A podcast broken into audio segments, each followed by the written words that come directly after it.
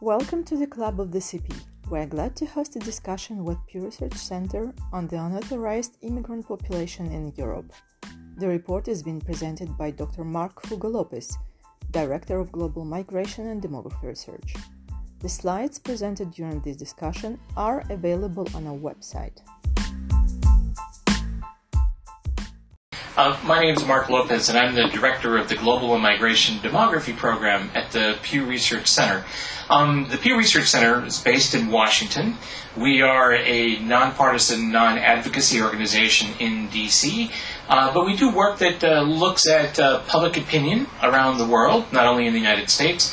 And we also have a number of programs that look at uh, elements such as are topics such as migration or demography, uh, religion, uh, all around the world. And so this is my team is part of that international effort to look at, in my team's case, international migration, but also to look at uh, international demography as well. Uh, so the work that we do at the center is funded by the Pew Charitable Trust, which is a uh, organization, a foundation based in Philadelphia, Pennsylvania. The Pew Charitable Trust created the Pew Research Center uh, more than 15 years ago, and the purpose of the center was the creation for the center was to provide um, information to public debates without providing uh, any um, interpretation or policy recommendations, simply to provide facts. Now, admittedly, the, the bulk of our work is public opinion data, and you might know the Pew Research Center best for its work on public opinion. But we also have work on demography, and one of the things that my team has been known for doing in the United States is estimating the size of the unauthorized immigrant population in the U.S. I want to talk to you a little bit about what we have done in the case of Europe, and this is the first time we've estimated the population for Europe. Um, but one other piece about the Pew Research Center before I move on. All the reports of the center, if you read the reports of the center, you'll see that they do not have a section that says conclusions or policy recommendations. That's on purpose, and that's why we've uh, taken the moniker fact tank as opposed to think tank to describe the work that we do. Now, we are, of course, much like a think tank, and many think tanks in Washington, like Brookings or the Migration Policy Institute, they pursue work that's very similar to the work and topics that we do, but they do make policy recommendations or at least draw conclusions about policy based on the research that they've done. But keep in mind that we are part of that broader universe of think tanks in Washington, D.C. Um, and I look forward to any questions you might have about Pew Research and also this presentation. Now, about this work. Um, this work is something that we published just last year. Um, this was an effort that took over two years to do. Uh, we uh, have been in consultation with many researchers in Europe and around the world about this, about these uh, both methods and estimates, and you'll see that this is a effort that um, uh, produces a wide range of estimates, frankly. Uh, and uh, while we have an estimate for just about every country, for some of these, you'll see that the range of estimates is sometimes on the order of anywhere from a half a million to almost a million people, depending on the country. And that's largely a function of what data is available for those countries and what methods could be used for those countries. So keep in mind that these are estimates, and they are estimates that do have ranges. So, to get started, we presented two sets of estimates, and this is for the European Union uh, and EFTA countries together. And this is estimates based from uh, uh, based off of largely data provided by Eurostat, but data uh, that goes back to 2014. When you take a look at the story, I think the most important thing to tell about this story is that no matter how you define this population, and you'll see I have it defined as including people waiting for asylum and including people who are not waiting for asylum. And I'll get to the, one of the reasons why we did that in just a little bit. But you'll see that the story is largely the same. It's a story of rise and decline, or at least rise and leveling off, uh, uh, depending on which series you look at. But this is largely a reflection of what happened to, in Europe with migration in 2015, 2016, the arrival of many people seeking asylum, uh, but also an existing uh, uh, population of people who are unauthorized immigrants, people who don't have a residency permit, for example, to live in the countries that they're residing in. Um, but as you can see, the numbers have risen and fallen over the course of this uh, period from 2014 to 2017. I think what's also interesting to note is that these numbers uh, together represent less than 1% of Europe's total population. So, of all of Europe's population, this it represents less than 1%. By comparison, in the United States, similar estimates for the U.S. put in 2017 the number of unauthorized immigrants at about 10.5 million.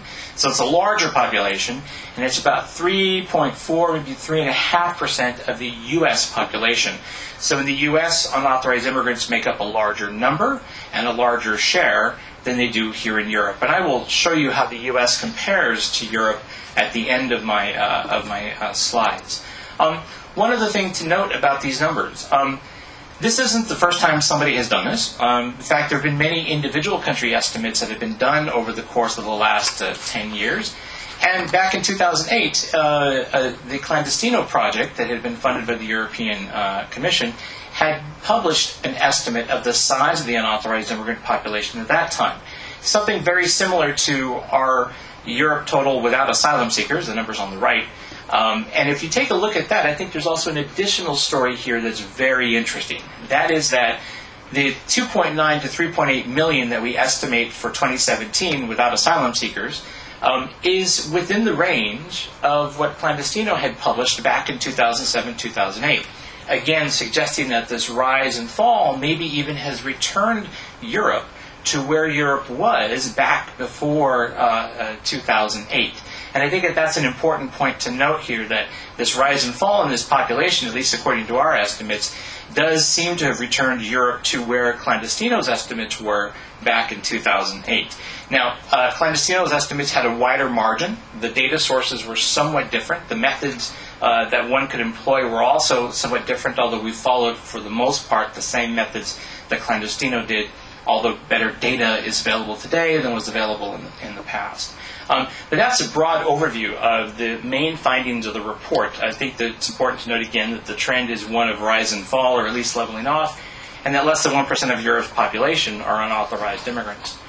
Now, when you take a look at it as, uh, as a share of the population of people who are non citizens, so non EU EFTA citizens, um, the population of unauthorized immigrants makes up at the most about 1 in 5 or 20% of the non-EU EFTA citizen, I'm sorry, non-citizen EU EFTA population. That's, I think, an important number to note, about 1 in 5. But if you include, if you remove asylum seekers, people waiting for asylum, that's about a million people, that share drops to about 12 to 16 percent. So how you define it, of course, might make a difference here. But it's important to note that the majority of non-citizens in the EU EFTA uh, uh, in, in EU, EFT, EU EFTA countries are people who have some sort of a residency permit. So the vast majority are people who are in Europe uh, with authorization, if you want to use the language of unauthorized and authorized.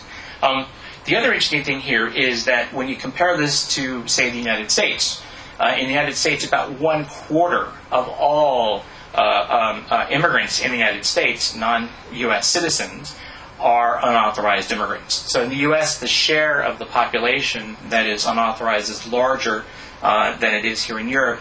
Uh, also, the number is larger as well.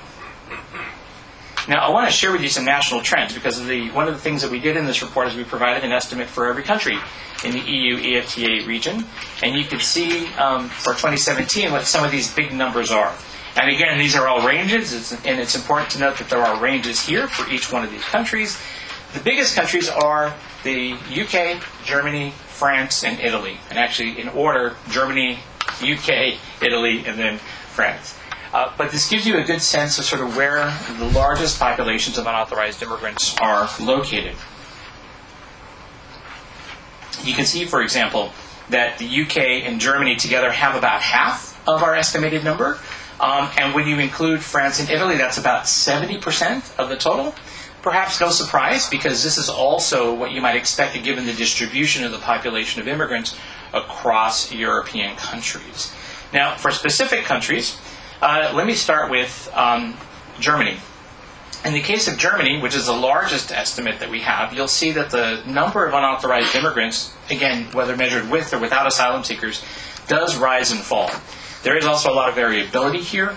Uh, and uh, I think that's important to note because some of the data sources for Germany um, uh, produce somewhat different um, numbers depending on how you classify those data sources and the information in them. But you can see that here, in the case of Germany, the number has risen and fallen. Uh, and if you go without asylum seekers, it's anywhere between 600 and 700,000 unauthorized immigrants.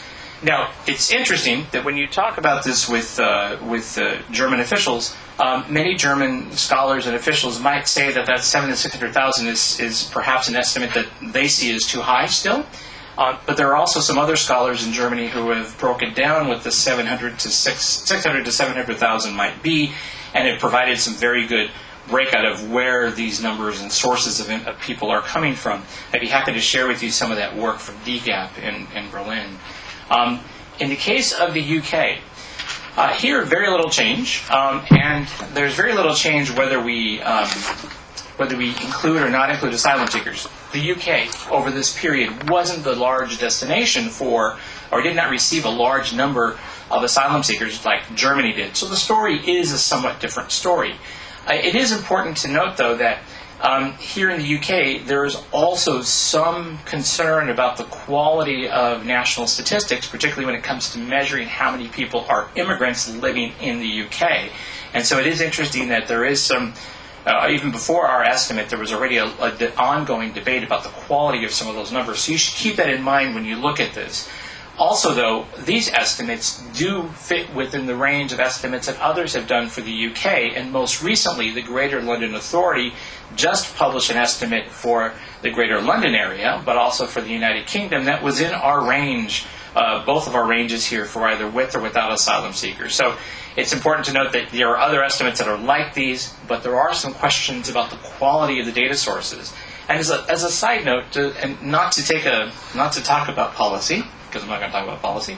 But it is very interesting that um, there does seem to be some challenges in European data sources and what's being submitted to Eurostat from various uh, uh, uh, national statistics offices. The quality of data does seem to be a policy question, but how to improve the quality of data, particularly around uh, capturing information about the foreign born. One other challenge in a lot of these countries that we that we looked at uh, is that when you try to apply the method we applied, the residual method, which is the standard that we've used in the United States for a long time, and that we used for the United Kingdom and for Germany and for France and Italy, by the way. Um, these are the only countries that had uh, surveys, large surveys of the resident population that likely capture some people who are in those countries without authorization. We did make population undercount adjustments uh, of about 10% in, in these countries to uh, count to adjust for undercount. However, it's important uh, to note that in many other countries, like the Netherlands or in Sweden, most of the surveys that are available are of just people who are on population registers. So if people who are uh, undocumented or unauthorized immigrants are not participating in those population registers, they may be missed. And that's an unknown, that's a question mark for some of uh, these uh, countries, and that's what creates some of these wide ranges. That's why we have ranges on these, is to say, well, what if you do it this way versus what if you do it this way? Um, what about Italy? For Italy, the story is um, uh, similar, somewhat uh, more of a rise here, but you'll see that the, that, that the range is about the same whether with or without asylum seekers. And if we take a look at France, you can see that the numbers here are on the range of anywhere from 300 to 400,000 with asylum seekers and 200 to 300,000 without asylum seekers. Now, for France, these numbers do seem to uh, be close to estimates that have been produced by others in, uh, in France in recent years, uh, and also uh, are similar to what the government itself has reported uh, uh, based on some data on people who might be signing up for medical benefits for people who are in the country without authorization. Now, when you take a look at the rest of Europe, here's what the pattern looks like. And again, this is largely like Germany, that is a rise and fall. This, of course, includes countries like Sweden. Uh, and uh, uh, some of this change is uh, either people leaving Europe or also people's situation or status being changed through regularization programs, say, for example, in Spain. Uh, and so that's partly been part of the adjustment in the numbers down in the number of asylum seekers, I'm sorry, number of unauthorized immigrants. Now, one of the things that we were able to do with this data is we were also able to characterize this population. Um, not just how many, but who. And I think this is some, there's some very interesting findings here, but it's important to keep in mind that uh, the uh, for Italy we were unable to include Italy in this characterization. So these numbers don't represent all 32 countries. It's more like 31 because we were unable to do this, these characterizations for Italy. Now, when you take a look at the origins of unauthorized immigrants across Europe, um, the biggest sources of unauthorized immigrants are Asia Pacific, the Asia Pacific region, I should say, um, Europe, which by the way does include Turkey and Ukraine. Um, the Middle East, Africa is about one in five. Sub-Saharan Africa represents about 17% of this population, and the Americas just 8%. Now, these classifications are very broad classifications, and keep in mind that we're somewhat limited on what we can do, so we utilize what Eurostat provided in terms of classifications. But you can also see how different these populations are by origins when you look at Germany compared to the United Kingdom. So in the case of the United Kingdom, half of unauthorized immigrants in the UK are from Asia Pacific. India, Pakistan are the primary uh, countries there. Um, you also have about 20% coming from sub Saharan Africa. In the case of Germany, you'll see that 32%, the single largest grouping, are from Europe, and nearly as large Middle East and North Africa. Probably no surprise, especially since Europe includes Turkey as an element of its region, of its regional definition. But you also have people from Asia Pacific and from uh, uh, sub-Saharan Africa and the Americas in Germany as well. But it's interesting how different these populations are in terms of their origins across uh, countries and in Europe particularly when I'll show you how it looks compared to the U.S. in just a little bit. What about in terms of um, period of residence? When you look at period of residence, and I think this is also quite interesting, uh, the majority, or about half, of unauthorized immigrants at the European level have been in Europe for less than five years. In Germany, that share is almost two thirds, up to 65%, have been in Germany for less than five years. In other words, these are relatively recent arrivals, and I think that's an important point to keep in mind. Um, um, when you take a look at the UK, it's a somewhat different distribution. Again, the UK was not uh, a major recipient of many asylum seekers in the 2015 2016 surge. Um, so you have about a third who've been in the UK for 10 years or more who are unauthorized immigrants. Even so, 43% are relatively recent arrivals. By comparison, in the United States, you'll find that in the U.S., um, the majority of unauthorized immigrants have been in the U.S. for 10 years or more. So the U.S. is a much more settled uh, population of unauthorized immigrants than is the case in Europe. And I think that's an important comparison because in Europe, after some time, many unauthorized immigrants are able to find a pathway, or there is a pathway to some sort of regularization. So irregular migrants are able to become regularized in some way. In the U.S., that hasn't quite been the case to the same degree. Um, when you talk about gender, um, slightly more male than female, but you can see that in the case of Germany, 60% of unauthorized immigrants are men, 40% women, and in the UK, it's about half and half, but 52% female and 48% male. And finally, in the case of uh, age, you can see that these populations, again, are relatively young. Uh, more than half are under the age of 35. So in the case of the EU EFTA overall, 65% are under 35. In the case of Germany, it's about the same share. And in the UK, slightly lower, but also a majority that are under the age of 35. Again, I don't think this is a uh, this is unexpected given that most um, immigrants who migrate are going to migrate at a time when they're able to do so, so they're generally going to be younger, and this reflects general migrant population characteristics overall. Um, finally, I want to do the EU and US in comparison so we can at least see what some of these numbers look like. And when you take a look at it in comparison, you'll see, for example, that in the case of Europe, um, the trend, as you can see, has risen and fallen, somewhere between 3.9 and 4.8 million. And you should note this does include asylum seekers waiting for a decision. The reason why I'm showing you that number here is because in the US we can't break out that population from the data that we have, so our estimate in the U.S. includes that group as well. So in order to have a comparison that's uh, that's a, a apples to apples comparison, that's why I'm showing you this particular trend. But in the U.S., you can see that the numbers have been in decline. Uh, in fact, the population had peaked in the United States at 12.2 million people in 2007. And since then, that population has declined largely as over a million Mexicans have returned to Mexico, uh, partly because of the recession, partly because they've spent most of their lives in the U- working lives in the U.S. and have decided to return home. There's a number of reasons why that's happened. Some of them have been deported, but in the case of the U.S., Mexico has been the driver of this decline. So much so that now. Um, uh, Mexicans who used to make up uh, almost 60% of the unauthorized immigrant population make up less than half today in the United States. Um, the other interesting thing is the source countries for um, U.S. versus EU EFTA uh, unauthorized immigrant populations. Um, as you can see, the U.S. is very different. Um, and of course, proximity matters a lot. So 78% of U.S. unauthorized immigrants are from the Americas, largely Mexico and Central America. That's about 70% alone right there. Uh, when you look at the U.S., though, it does have representation from everywhere, and one of the fastest growing groups of unauthorized immigrants in the U.S are people who overstay visas and who are from India, particularly. That's, a, that's one of the fastest growing groups now today. Um, but you can just see how different the composition of this group is.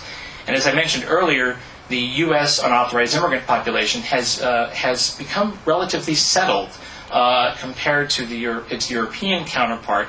And again, that's partly because of the way in which policies have um, provided pathways for people to become regularized in some way in Europe. That's somewhat different than what's happened in the United States. I'm going to stop there. Um, of course, happy to answer any other questions that you might have. And actually, one thing that I did not say, and let me actually share this with you before I go on, is the methods that we used in different countries. And um, when we approached this project, one of the things that we wanted to do was to look at possibly using the residual method across Europe, um, across all countries, uh, to generate this estimate. But as we explored the data that was available, of course, talked to experts who'd worked on the Clandestino project and other experts who've been doing estimates in Europe uh, at the national level in a number of countries, and also um, people in national statistics offices. Um, we found that the data that was available um, sometimes just didn't provide an opportunity to do uh, the residual estimate. Um, sometimes, as well, um, the information that you could get from Eurostat wasn't quite uh, uh, what you needed in order to do an estimate of of uh, uh, using the residual method. And so, while the residual method is a preferred way to do, to do this, we could not do it everywhere. But before I go any further, what is the residual method? Well, the residual method requires that we be able to identify the non citizen, uh, non EU EFTA citizen population. In other words, people who are immigrants but don't hold, uh, but are not citizens of the EU EFTA. Um, that's an estimate that's provided by Eurostat.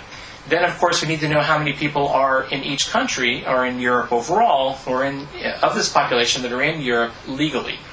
Then we subtract that number from the size of the foreign-born population who are non-citizens, and we get a estimate of the, the residual, which is the estimate of people who might be in those countries without authorization. Now I say might be because, of course, these are estimates, and it isn't exactly a perfect uh, counting of all different uh, pop- types of populations or people with different statuses. And that's really something that came came clear in countries like Germany and the UK, where it is somewhat hard to get solid statistics on who is in various countries, either with some sort of a regularization or not. And there's some concern that there might even be double counting of some of our in some of our estimates because people can move from country to country and they may be counted in more than one country at once. Other countries, like Italy and Greece, required us to do something somewhat different. Um, in the case of Italy and Greece, we used what's called the demographic method. And this is a method that um, utilized uh, the clandestino estimate from 2008 and moved forward in time by looking at births, deaths, making some assumptions about population growth and migration um, in order to, to arrive at an estimate for today. So that's not as satisfying as a residual method, but that was the best that we could do with available data from most countries. Spain is the only country where we were able to use the what we call the regularization method. We have some sense of what Spain's unauthorized immigrant population was back in 2008 uh, or so. We have some sense of what uh, regularization programs have been in place. You can get a sense of how many people have stepped forward to say they wanted to regularize. And you sort of look at this data over time and you can get some sense of what the size of that population might be. Again, not as satisfying as either the demographic or the residual method. Finally, we use something called the ratio method for the remaining countries, the countries in gray. And these are all countries that didn't have a resident population survey readily available, but they oftentimes had a population register survey. Um, also, um, these are countries for which there oftentimes wasn't as much information available on immigrant populations. Um, as a result, we had to use a model country in order to estimate ratios of unauthorized immigrants to immigrants who are in those countries uh, uh, with authorization and apply that ratio to these countries that are in gray. So, for example, Bulgaria was the model country we used for a country like Romania, uh, and Germany is the one we use for in the case of Denmark. That, of course, as well is uh, uh, something that, while um, not as satisfying as some of the other methods, it's the best that we could do in those particular countries. But as you can see, this is not a as straightforward a process as one might hope. Uh, this is actually something that required a lot of choices and a lot of decisions along the way, and we're very clear and transparent about these in the methodology of the report if you wanted to read some more. Um, I'm going to stop there because that was a lot of information, uh, and I'm happy to answer any questions that you all might have. Oh, but one last thing I wanted to say. We've also done public opinion polling here in Europe, asking Europeans about how they feel about a number of immigration issues. And on the one hand, we find that uh, a growing share of Europeans say that immigrants strengthen their countries. So I think that's important to keep in mind. But in some countries, like Italy and like Germany, we have seen a decline in the share, both uh, from a pre from a pre measure in 2014 to a post measure in 2018, uh, in the share that say immigrants strengthen their countries. In the case of Germany, for example, the number fell from about 68% to 57% over the course of that period. Um, by contrast, in the UK, the numbers have risen. So there's somewhat different stories in different countries on that particular measure. We've also asked uh, publics in these countries about whether or not um, um, uh, they uh, uh think immigrants are um, uh, not only uh, um, strengthening their countries, but what, are they associated with crime? Are they are they taking jobs? And their opinions vary quite sharply across Europe on those measures, and certainly can share those with you as well. Finally, one of the other things we've looked at in recent years is what does it take to be considered part of a country? What do you have to be in order to be considered, for example, Swedish? Um, and in Sweden, people will say you have to obey the laws, but you don't have to be born there. You don't have to be Christian, and it's good if you speak the language, but that's not quite as important as at least obeying the laws. Opinions are very different, though, in some other countries. So, for example, in Portugal, people are much more likely to say you have to be Christian to be considered Portuguese. Um, so, there are some very big differences also in who uh, various publics consider to be of their country, or at least somebody who can be of their country. I'm going to stop there because that's a lot of the, again, a lot of data. Um, but I'm happy to answer any questions, and thank you for the opportunity to speak today.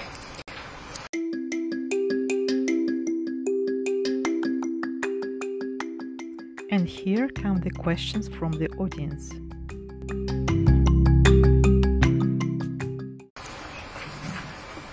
I'm Florentin Collin, I'm a journalist for the Figaro. Um, I have three questions. First, could you explain to us the difference between your two sets of estimates for every uh-huh. um, table, uh, uh, the, both curves? Yeah. What do they mean? Um, second, do you have an idea or an explanation on what has become to these people who uh, who make the decrees? What, do you think they've left Europe? Have they mostly been regularized? Have they moved somewhere else? What has happened? Mm-hmm. And lastly, do you have any idea of figures for 2018? Does it confirm the trend? Does it continue on that trend or not? Um, so, to answer your, uh, your, your first question, uh, let me make sure that I understand your first question. So, what's the difference between the high number and the low number? Yeah. So, the difference between the high number and the low number is um, what data sources we use in each country in order to generate the estimate. So, sometimes we have to make some adjustments, and if we make no adjustment, we have a low number. If we make a, a particular adjustment, we get a high number. So, it does depend on the country but that all contributes to these differences in the high and the low number. So this is not a margin of error. This is not a statistical margin of error. This is the estimate you get if you count the population in a way in, in the first way or this way, and this is what you get if you count it in another way. But again, it depends very much on, on the country. Um, your second question was uh, what has become of mm-hmm. So it's uh, some of this is about people becoming regularized, uh, asylum seekers having their uh, application accepted, uh, and uh, therefore given uh, a refugee status. Some of it is, in, in, the case of Spain, it is about regularization. Some of it is people who have left um, Europe, either have been removed from Europe um, or may have chose to leave on their own. However, we can't quite tell. Uh, from the data sources we have, the pathway that people have taken to get to an, a status that is not unauthorized. So, but those are the possible ways that that might happen. But it does depend again on the on the country. And in the case of France, France has had some regularization programs, and that's been part of the reason why the French numbers have been somewhat lower. Um, in the case of Spain, it's really clear how uh, regular regular regular regularization programs have uh, led to a decline in, in that number. 2018. Um, we have not uh, done an analysis for 2018 yet, so I don't have anything to share. Um, it's possible that the numbers have continued to decline, but uh, that's something we don't know. Thank you for your presentation. So I'm Anthony Edo from uh, CEPI. So I have just uh, some, some questions. Uh, the, resi the, residual method is based on the fact that the share of uh, non-European immigrants, uh, according to Eurostat, includes illegal immigrants. Yeah. So I'm just wondering if you think this is a, a credible assumption or not, because by definition it's very difficult to, Yeah. to count the number of illegal immigrants uh, in the country. Also, I was wondering why there is this type of this kind of heterogeneity across European countries in the number of illegal immigrants.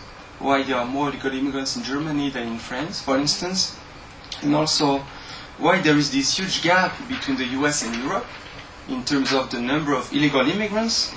Uh, another question also is about the. Um, so you show that there is a huge difference uh, according to some dimensions such as age, uh, gender, etc. I'm wondering if, if, if I want to, to think about the potential economic impact of illegal immigration, I would be happy to have also some information about their employment status and also their education. Even if we could think that more illegal immigrants have a low level of education, but I would have to, to get your answer on this. And also, I was wondering.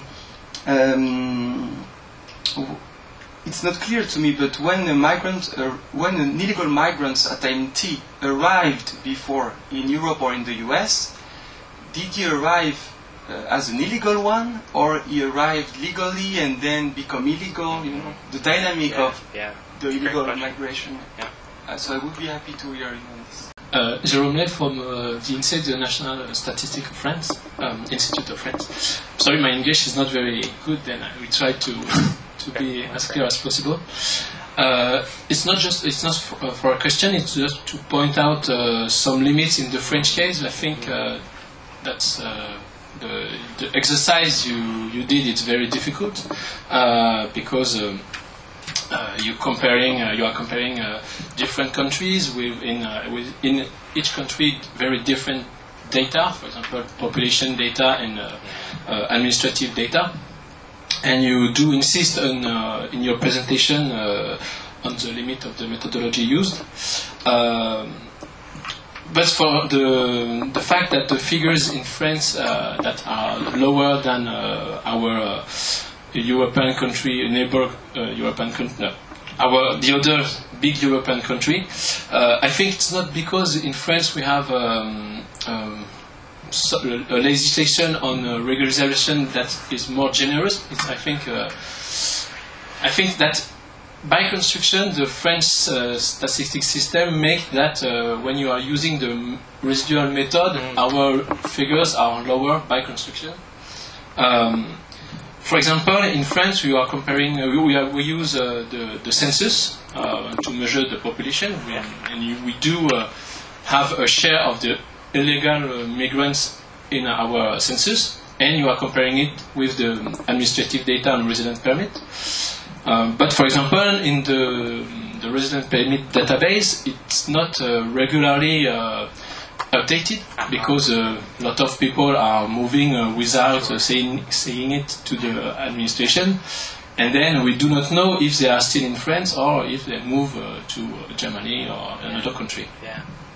And I think this uh, this problem, uh, for example, in Germany, you have the same problem for the two type of data. For example, the census data because they are based on uh, uh, register population register. Uh, for example, illegal illegal migrants um, uh, register in the population register, but if they move, they do not declare it to the for example, to the, the town where they was living.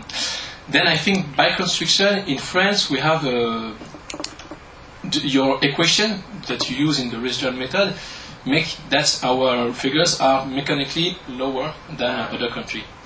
Uh, and uh, to if we take, for example, the, the what we call the AME uh, figures, uh, it's quite surpri- surprisingly because, uh, for example, the figures for France are quite um, similar to uh, the 2008 figures, which were uh, 400 Yeah. people uh, in uh, 2008, and you, you you get the same figures for uh, 2016, for example.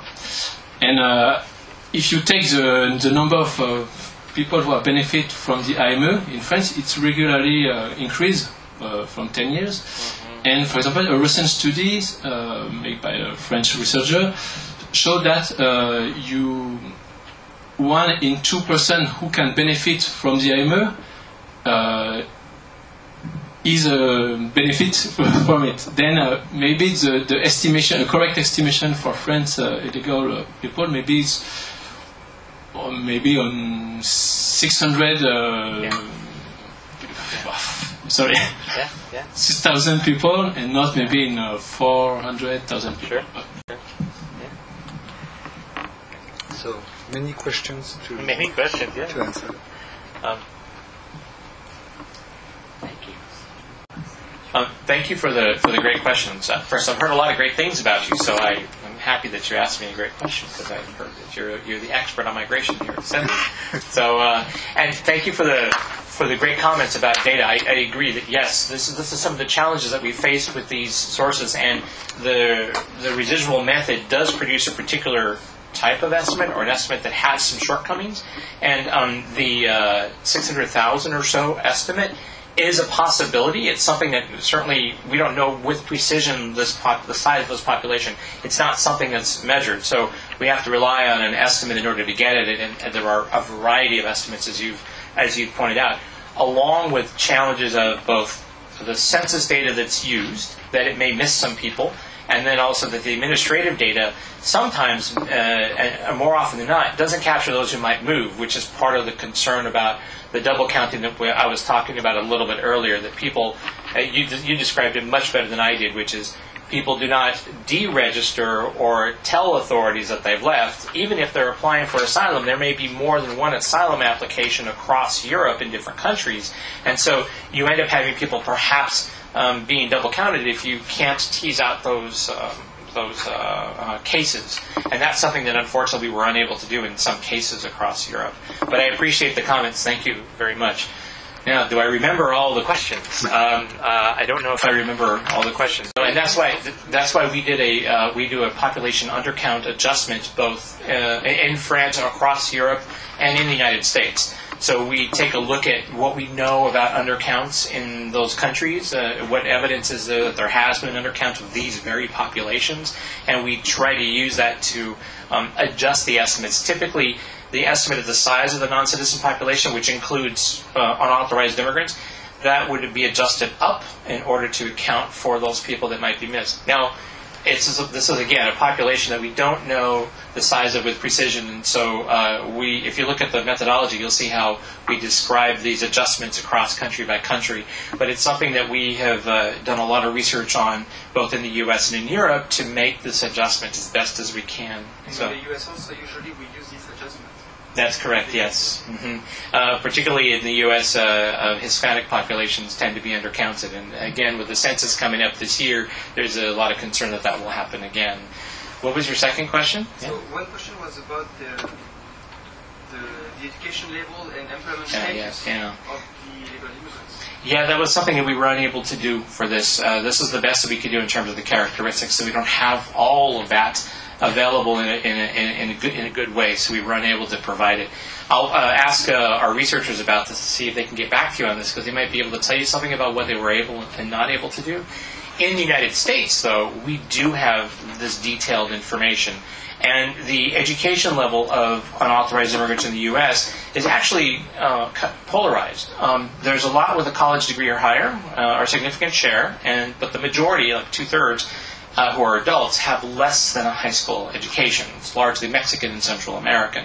Um, they are more likely to be employed in the labor market uh, than um, than the U.S. born are or other Americans are, uh, which I think is very interesting, and that's been pretty consistent over the years. Their labor force participation rate is higher, um, their unemployment rate is lower. When the recession happened, we started noticing that many unauthorized immigrants in the U.S. were leaving places pretty quickly where the job market deteriorated rapidly and going to other places. So it gives you a sense of people who are um, at least moving to find better opportunities and moving doing so quickly. They're not so settled, partly because they probably can't get a lot of benefits that would help to soften the blow of the, of the job loss.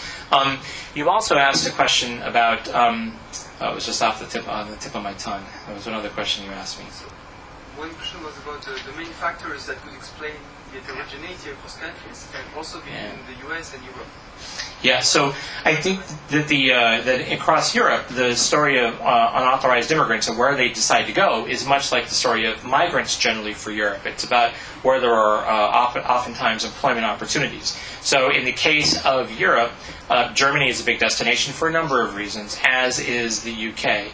In the case of the U.S., for the most part, uh, unauthorized immigrants are coming to the U.S. to seek employment. In fact, perhaps maybe uh, my, my sense is it might even be more so than in Europe, um, but I don't know that for sure because we don't have the data uh, for Europe. So that's that may be one of the big reasons why there are some differences in the distribution of where people go. But frankly, uh, unauthorized immigrants go to places where there are populations of people, where there are opportunities, and you see that in the U.S. You see places like California and Texas and Florida, which are important places and destinations because there's a lot of jobs for not only unauthorized immigrants but Americans generally. Uh, so they're going to those places. Even North Dakota, which has recently had a surge in employment because of energy uh, production there, has seen many Americans move there, in addition to unauthorized immigrants. So you see people pursuing opportunities uh, wherever they are, not just unauthorized immigrants but others too. And, and usually in Europe or in the US, when they entered these I, countries, oh yes. So they entered the country Mhm. legally or legally and then they become illegal. Yeah, that's a hard thing to know, uh, either for the U.S. or for Europe. But we have seen in the U.S. Um, what appears to be um, the. Well, in the, I'm sorry, let me back up again. In the U.S., in the 90s and early 2000s, the main source of unauthorized immigrants were people who crossed the border illegally and entered the United States from uh, Latin America. Uh, since the Great Recession, uh, the new unauthorized immigrants that appear to be entering this population are more likely to be people who have a college degree and likely are overstaying visas. And that's why you're seeing a rise in the number who are of, uh, from India. Um, in fact, their numbers are now uh, at about a half a million. Of that 10.5 million, about a half a million are from India. India used to be just a blip uh, in the past, but it's uh, it's surged in recent years, and a lot of it seems to be people entering through an overstay. Stat- they overstay a visa, so that now seems to be the principal source of new unauthorized immigrants for the U.S. Even though the numbers are are declining. We also know that border crossings in the U.S., while up in the last year, are still way behind what they were at the peak years when Mexican migration was was very strong in the late 90s and early 2000s. Although we are starting to approach that again. Yet this time, those who are crossing the border are oftentimes presenting themselves for to um, ask for asylum or ask for some sort of protection, or are Venezuelans seeking some kind of protection, or in the past it had been Cubans. So you are seeing a different type of person cross the border, it seems, this time around in recent years compared to the past. Um, but it doesn't mean that those that uh, other motivations have gone away. Many people are still crossing, looking for or searching, searching for employment, including Mexicans. Mexican numbers haven't declined to zero, but Mexico is no longer the principal source. Hello, thank you. Uh, so Julien Rousselon from France Strategy. So we are, I don't know if we may call it ourselves a think tank, a fact tank, or we belong to this uh, broad group. Um, uh, you mentioned uh, actually the use of uh, undercount adjustment uh, when it comes to census data. Uh, I was wondering, uh, did I understand correctly that you use the same factor, undercount factor everywhere, although the census methodologies may be quite different from one country to another, right? Uh, my second question was about terminology, because so your study is entitled uh, the Unauthorized Immigrant Population but it seems that actually you, sorry, it's um, it seems that you also include the the chil- some children who may be born in the country itself. Yeah. So I was wondering if you should not stick actually to the terminology of non-citizens living without a residence permit because strictly speaking they are not immigrants. And actually this may explain why you compare also this population to non-citizens, therefore you use the criterion of nationality. Yep. But for the sake of comparability within European countries, then also you may have some strong impact of uh, the differences in public policies, whether people born in the country get automatically the nationality or not, if one thinks of France and Germany, for instance. And uh, I just wanted to ask you also, when did you publish this uh, last set of estimations for Europe? Uh, when did you publish it exactly? That's all. Thank you. Okay. Um, thank you for your talk. I'm Stephanie Butzmanik from the Robert Schuman Foundation uh, think tank. We also work with facts, but we do make policy. So uh, I also had a question about uh, terminology because I just wanted to know why you included asylum seekers waiting for a decision sometimes in the definition of unauthorized immigrants because um, they do have a, some kind of authorization to stay in the country where they are. Thank you. Hi, thank you for your presentation. My name is Charles Shen. I work in a bank. I have uh, two questions. First is about the asylum seekers. Um, uh, apparently, there are you know uh, two statistics about the, uh, the total unauthorized immigrants uh, without asylum seekers and with asylum seekers. Does that mean that the difference between the two figures are a number of asylum seekers? If so, uh, if you look at the UK figures at page number 8, we can see that the difference between the two figures in from 2015 to 2017 are uh, zero. So it does that mean there are zero asylum seekers in UK in its three years? And my second question is that uh, in Im- unauthorized immigrants in Europe, EU or, or NAFTA, and in US, what's the percentage of the uh, Chinese uh, immigrants? Um, thank you for the great questions. All really, really good questions. Um, on the undercount adjustment, um, I believe that it, the factor was similar across countries. I'd need to look to see because I don't remember off the top of my head if it's the same, but it probably is not very far off from country to country. Um, uh, the second part about um, uh, when we published this, we published this on November 13th of last year. So this was published November 13th of 2019. That's when the report um, uh, uh, came out. Um, you also asked me about um, the children of these, this population uh, who are born in Europe, but are also counted as unauthorized. Now, that's partly a function of the ways in which different countries have treated these populations. But I like your idea. Um, that is that um, the term unauthorized, and we use unauthorized to, in some sense, provide a summary of this population. In the process of publishing this report, um, we considered many different terms to use irregular migrants, illegal, uh, undocumented, um, and there's a lot of um, there's a lot associated with each one of those terms. But your term, the one that you've described of like people with a, a non-citizens with a non-residency permit, that's actually very clear, and I like that. So thank you for the for the recommendation. I think that's something that uh, perhaps being descriptive rather than trying to summarize is perhaps a, a good way to communicate this to various audiences and yet uh, have something that's standard across all, all countries. Um, so why do we include asylum seekers in our in our estimate? Um, partly it was in order to be able to do a comparison to the United States. And in the U.S., as I've mentioned earlier, uh, asylum seekers waiting for a decision have um, been included in our estimate for uh, for a long time, partly because we can't quite tease that number out effectively from the data that we have at our disposal. So they are in there, and you should know that the U.S. number also includes people who, for example, are deferred action for childhood arrivals or DACA. Uh, uh, young people. These are people who came to the U.S. with their parents uh, um, without authorization, um, have lived in the U.S. all their lives, um, uh, but um, they are in the U.S. without authorization. The President, President Obama and the U.S. government created a program in 2012 to defer the deportation of these what they call childhood arrivals. So these are people whose status could be revoked at any time, and so we've counted them as well as unauthorized immigrants. It's about 690, 700,000 people or so. Um, and then there's the temporary protected status, which is uh, a population, which is another group that has some protections from deportation, but we've also included in the numbers here. To do the cross-country comparison, we wanted to provide that opportunity, um, so we've showed the numbers with uh, people waiting for asylum in Europe.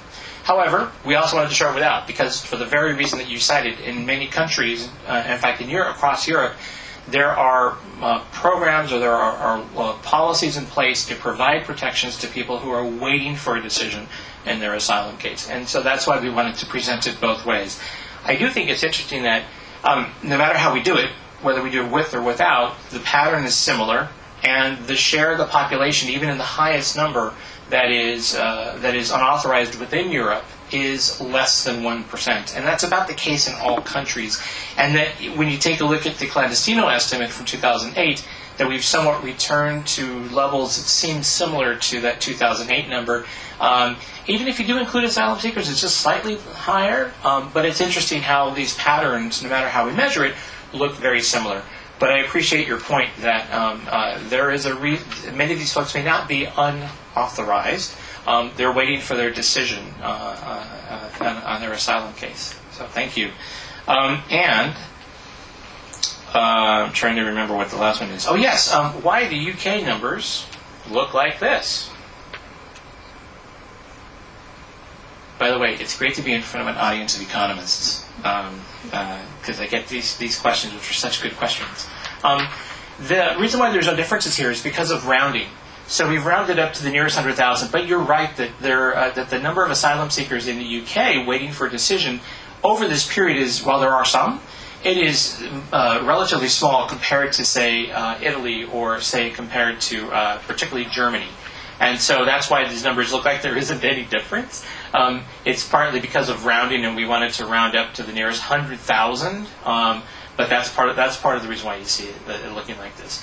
And then you wanted to know specifically about people uh, who are unauthorized immigrants, with the source country being China. Now we don't know that for Europe because we couldn't quite break out individual countries like that for Europe, only regions. But in the case of the United States, of that 10.5 million, uh, no more than 200,000 are are Chinese um, whereas 500,000 are uh, from India. If you take a look at Mexico, Mexicans make up about 5 million of the 10.5 million. So that gives you some sense of the relative volumes and sizes.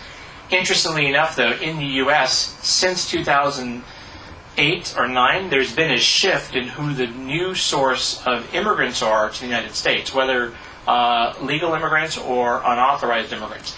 China and India are now the two biggest sources of new arrivals to the United States. For 40 years, it had been Mexico, but with the Great Recession, that changed, and Mexico has not returned to be the largest source anymore. In fact, the gap between India, China, and Mexico has only increased. So India and China are the two biggest new sources of migrants to the U.S. Most of those are legal migrants. People, in the case of China, mostly people coming to study in the U.S. Yeah. Yes, another question. Yes, uh huh. We have only one mic.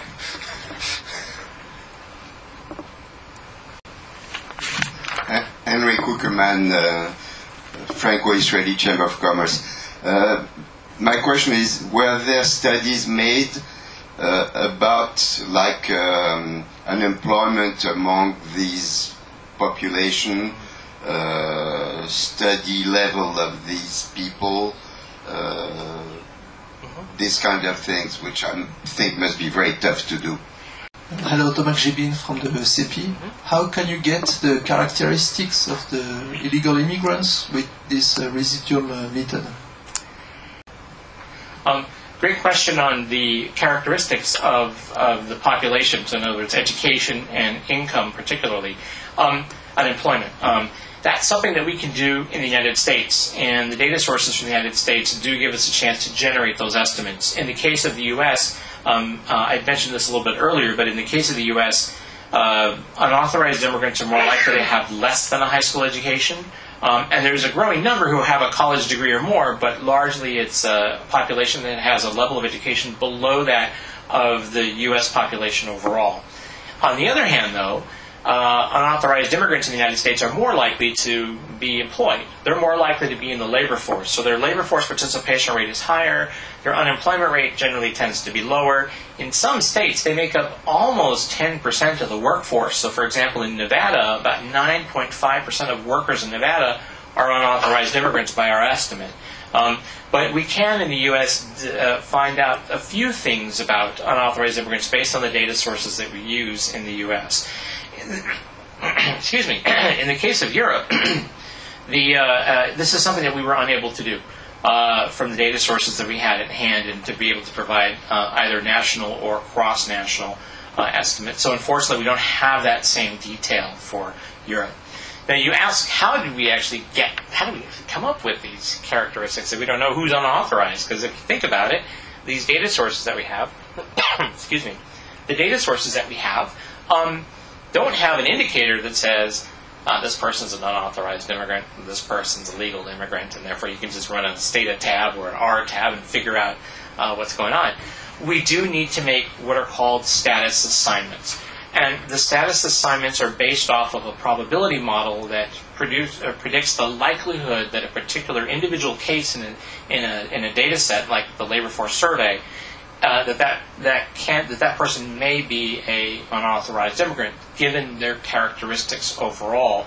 So we look at some characteristics. Now, in the case of the United States, this is something that we've been doing for a long time, and the status assignments um, do rely on a number of characteristics that, that, that you all have asked about a little bit here, including, for example, occupations or employment status, etc. So, in the case of the U.S., we can tell um, it's likely that somebody's not an unauthorized immigrant if their occupation is police officer. So if they're an immigrant, we don't know their citizenship status. Um, it looks like they might be an unauthorized immigrant, but when you go through and look at the data, you find that their employment status is police officer. Probably not an unauthorized immigrant.